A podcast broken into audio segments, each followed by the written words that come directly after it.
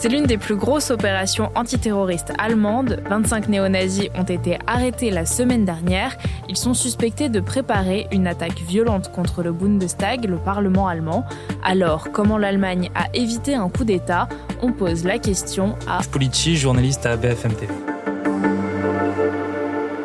Les citoyens du Reich, c'est leur nom, c'est le nom de leur mouvement des terroristes néo-nazis qui préparaient ce coup d'État voulaient entrer donc au Parlement allemand, au Bundestag, armés.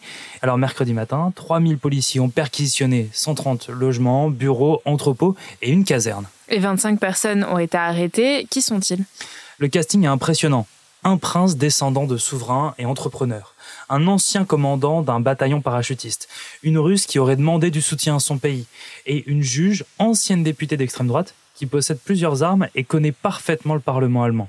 Toutes et tous ont été arrêtés. Ils se seraient réunis depuis au moins un an pour partager leurs idées et monter ce coup d'État. Le mouvement s'inspire des membres d'extrême droite QAnon qui avaient mené un assaut au Capitole américain. On s'en souvient, c'était il y a bientôt deux ans.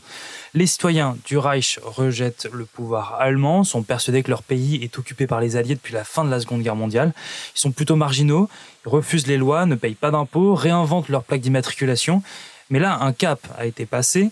Ils avaient un nouvel objectif, rallier les forces armées allemandes pour prendre le pouvoir, plonger le pays dans le chaos et restaurer le Reich, l'Empire allemand. Un cabinet fantôme était prêt à prendre le pouvoir, à sa tête le fameux prince qui rêve d'un retour à la monarchie, sous ses ordres des commissions justice, affaires étrangères et santé, et un bras militaire, une milice d'anciens soldats, plutôt structurée chargée d'acheter des équipements, du recrutement et de l'entraînement aux armes. En Allemagne, ces mouvements d'extrême droite, ils inquiètent beaucoup.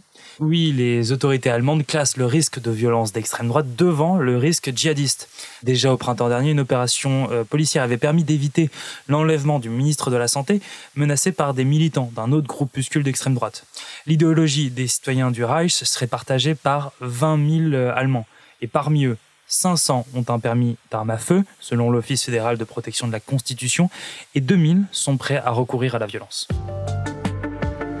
Merci d'avoir écouté ce nouvel épisode de la Question Info. Tous les jours, une nouvelle question, de nouvelles réponses. Vous pouvez retrouver ce podcast sur toutes les plateformes d'écoute, sur le site et l'application de BFM TV. N'hésitez pas à vous abonner pour ne rien manquer. À bientôt!